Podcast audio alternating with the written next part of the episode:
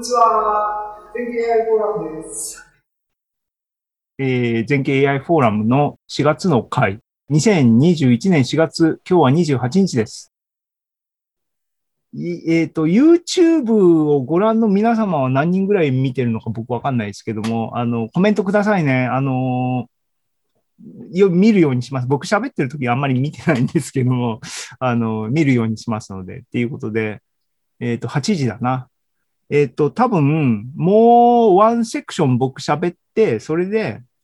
ネタ切れ、もう眠くて、もう諦めちゃったので、それでネタ切れなんで、8時半ちょい過ぎぐらいで、あの、みんなで座談になって終わりかなと思いますんで、もうちょっとお付き合いください。で、えっ、ー、と、いうことで、準備してきたですね。この2っていうのは、さっき最初から言ってるように、ちょっと準備しようと思って、目次は書いたんだけども、後にしようと思って時間も、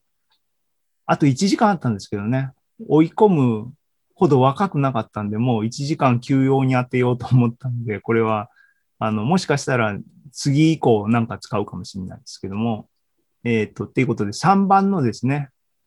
前回から始めたコンピューター会話教室の第2回ってなんか無理やりですけども、これをちょっとしあの喋ろうかなと思います。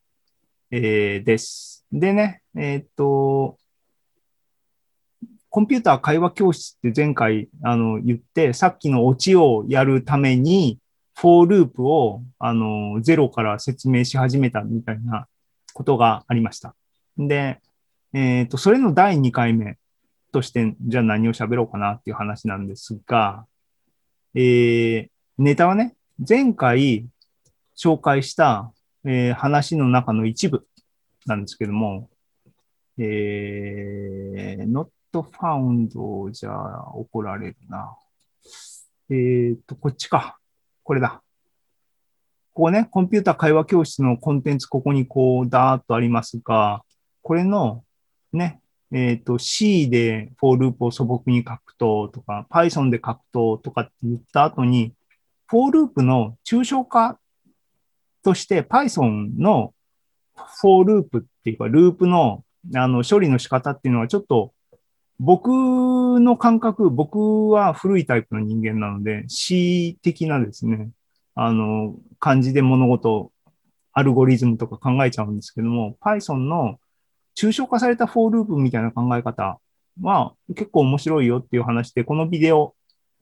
ね、あの、 Ned Batchelder さんのえっ、ー、と、Python のコンファレンスのビデオで、でも、英語なんですけども、30分のすごい簡潔なビデオで、あの、結構面白かった。目から鱗が落ちたっていうのは前も言いましたけども、なので、この話をただ言っただけでは、